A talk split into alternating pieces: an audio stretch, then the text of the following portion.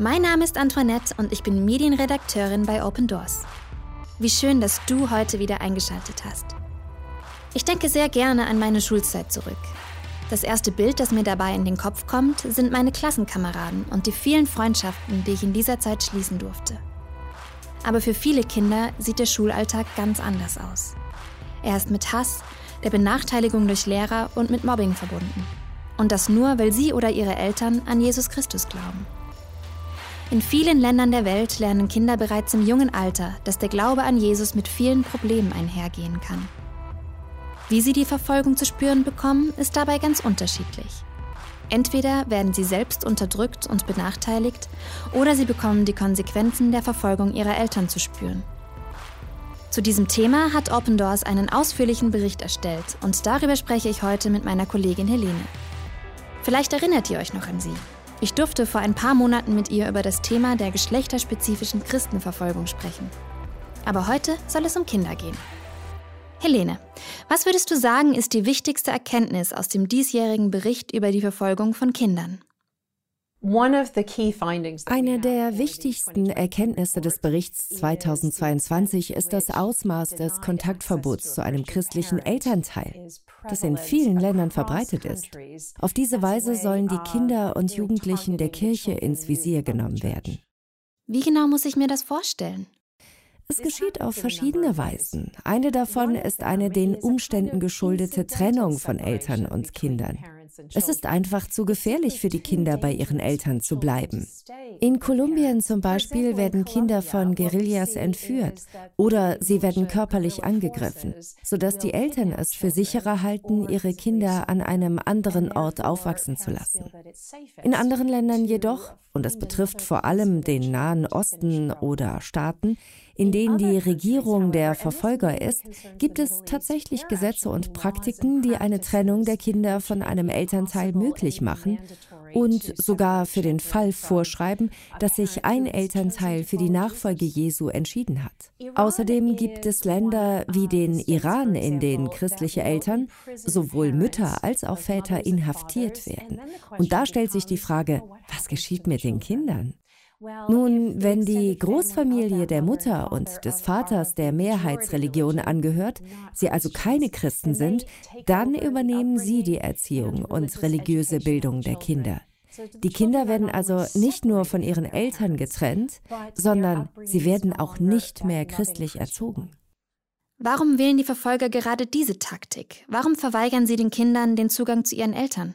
Die Verweigerung des Zugangs zu einem christlichen Elternteil ist eine so wirkungsvolle Taktik der religiösen Verfolgung, weil sie dem Kind zwei wichtige Dinge vorenthält.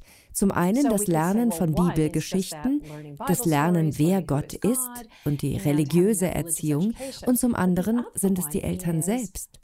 Denken wir einmal darüber nach, was ein Elternteil für sein Kind darstellt. Es ist eine Quelle der Liebe, der Bestätigung, des Trostes und sie sind Wegweiser.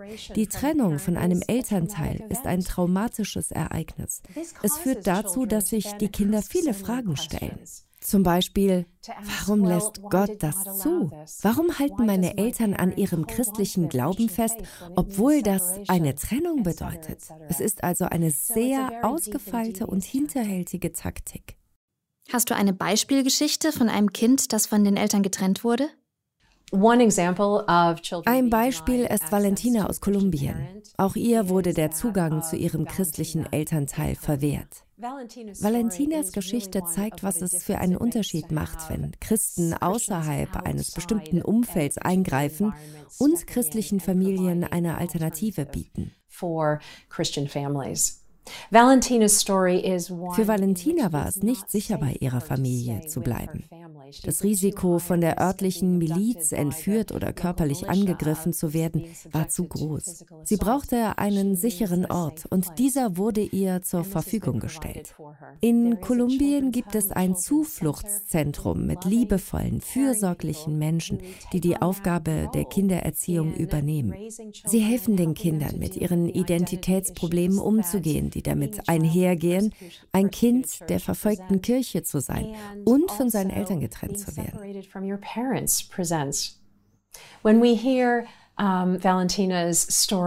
Wenn wir jetzt mit Valentina sprechen, merken wir, dass sie ein großes Herz hat. Nicht nur für die Menschen, mit denen sie lebt, sondern auch dafür, dass sie ihre Gaben, die sie im Zentrum entdeckt hat, nutzen kann, um der Kirche in fünf oder zehn Jahren zu dienen. Und das ist ein wunderbares Beispiel dafür, was wir tun können, wenn wir von außen auf eine so schwierige Situation schauen.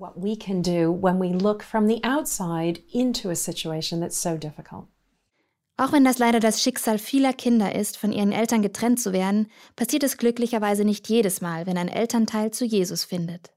Trotzdem haben die Kinder dann oft mit anderen Herausforderungen zu kämpfen.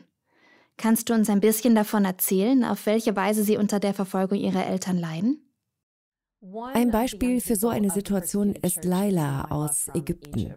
Sie kommt aus einer Familie, von der wir normalerweise sagen würden, wie wunderbar. Die Eltern haben zu Jesus gefunden und sich zum christlichen Glauben bekehrt. Aber wir dürfen nicht vergessen, dass diese Bekehrung reale Auswirkungen auf Kinder haben kann. Sie wurde vielleicht bereits zehn Jahre von diesen Menschen aufgezogen und plötzlich ändern die Eltern ihre Meinung und finden einen anderen Glauben. Das war auch bei Laila der Fall. Die Folge war, dass ihre Eltern religiöse Verfolgung durch die eigene Großfamilien erfuhren. Die Verfolgung war so stark, dass sie schließlich umziehen mussten. Laila verlor ihren Freundeskreis, ihr soziales Netz und es war äußerst schwierig für sie, an dem neuen Ort anzukommen. Sie hatte quasi eine Art gemischte Identität. Sie fragte sich, wer bin ich? Ich gehöre jetzt nicht mehr zu dieser überwiegend muslimischen Gemeinschaft, aber ich weiß nicht wirklich, was dieser neue christliche Glaube ist. Und das führte bei ihr zu allerlei innerem Aufruhr. Heutzutage sprechen wir viel über psychische Gesundheit, aber denken wir auch darüber nach, dass die jungen Menschen der verfolgten Kirche mit ihrer psychischen Gesundheit kämpfen, die mit ihrer Identität zusammenhängt?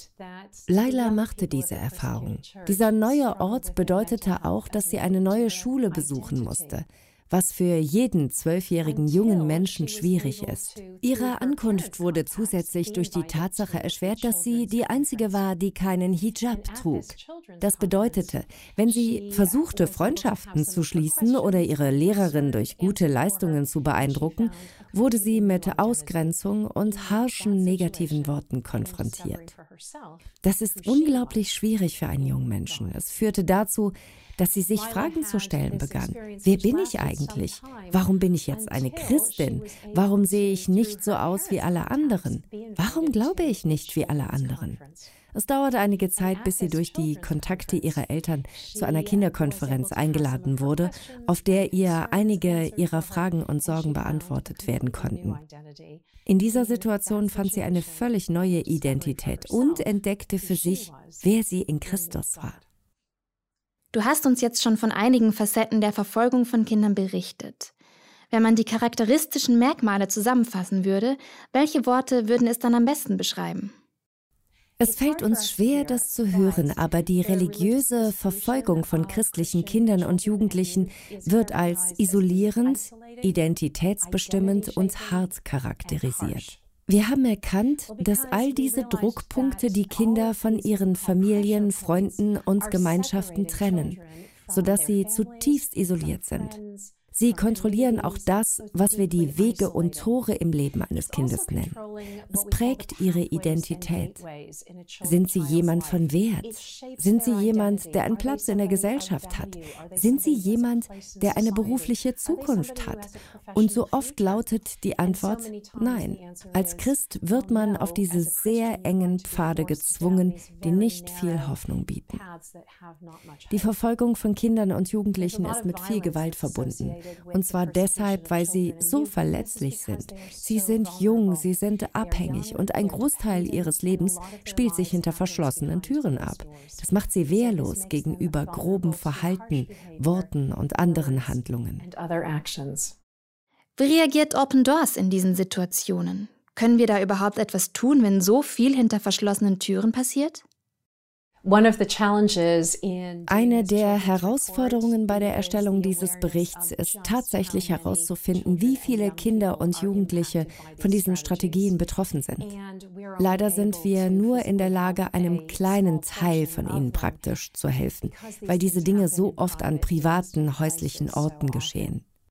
Dass der Zugang zu einem christlichen Elternteil verweigert wird, ist etwas, das in so vielen verschiedenen Kontexten vorkommt. Es geschieht notwendigerweise in einem häuslichen Umfeld. Es ist eine private Angelegenheit. Sie ist nicht sichtbar. Für uns als Dienst ist es sehr schwer, hier Unterstützung zu leisten, aber wir haben eine Reihe von Möglichkeiten. Wenn die Familie mit einer christlichen Gemeinschaft verbunden ist, können wir versuchen, das Kind in Christus christliche Ferienlager einzuladen oder eine andere Unterkunft zu finden, einen anderen Ort, an dem es sicher ist und wo es aufwachsen kann. Je nach rechtlicher Lage ist das ziemlich schwierig. An anderen Orten haben wir eine strukturierte Lösung, wie in Kolumbien. Dort können wir tatsächlich ein Zufluchtszentrum zur Verfügung stellen, in dem die Kinder in relativ kleinen Gruppen leben und von Menschen betreut werden können, die dann zu ihren Ersatzeltern werden. Sie unterrichten sie und bieten ihnen ein liebevolles Umfeld, in dem sie in ihrem Glauben wachsen können. Ein wichtiger Teil des Dienstes von Open Doors sind auch unsere Unterstützer. Was können Sie denn tun, um diesen Kindern zu helfen? Wenn wir diese Geschichten hören, denken wir natürlich, meine Güte, was kann ich denn da tun? Und einige von uns denken vielleicht, meine Güte, schick sie zu mir nach Hause und ich ziehe sie auf. Aber das ist nicht möglich. Was wir allerdings tun können, ist für sie zu beten. Gott ist bei jedem einzelnen dieser Kinder. Wir wissen, dass Jesus sagt, dass er die Kinder liebt. Er hört also ihre Gebete und er hört unsere Gebete. Und natürlich können wir auch Organisationen wie Open Doors unterstützen, die in der Lage sind, diesen Kindern der verfolgten Kirche zur Seite zu stehen. Lasst uns gemeinsam für die Kinder beten, denen nicht geholfen werden kann, dass der Herr da ist und jemanden schickt, der ihnen hilft. Lasst uns auch dafür beten, dass diejenigen, die mit unseren Partnern von Open Doors zusammenarbeiten, mit diesen Kindern in Kontakt kommen, die gerne weiter mit Gott gehen möchten, die gerne weiter erfahren möchten, wer Jesus für sie ist. Lasst uns beten, dass Gott uns Möglichkeiten gibt, ihre Gebete zu beantworten. Und lasst uns beten, dass sie tiefe Wurzeln des Glaubens schlagen und in der Lage sind, dort, wo sie sind, ein wirklich solides Zeugnis für Christus abzulegen. Vielen Dank, Helene. Das werden wir auf jeden Fall tun. Lasst uns die Kinder nicht vergessen, die so oft auch unter Verfolgung leiden. Lasst uns im Gebet für sie einstehen und ihnen damit neue Kraft und neuen Mut schenken damit sie bereits in ihren jungen Jahren in ihrem Glauben an Jesus Christus wachsen und gefestigt werden. Wenn dir dieser Podcast gefallen hat und du mehr von Helene hören möchtest, dann hör dir doch auch die Podcast-Folge mit dem Titel Werden Frauen anders verfolgt an. Vielen Dank, dass du eingeschaltet hast und bis zum nächsten Mal. Dein Team von Open Doors. Willst du verfolgte Christen auch unterstützen? Werde Open Doors Gebetspartner und erfahre monatlich durch unser Open Doors Gebetsmagazin mehr über die Situation verfolgter Christen weltweit.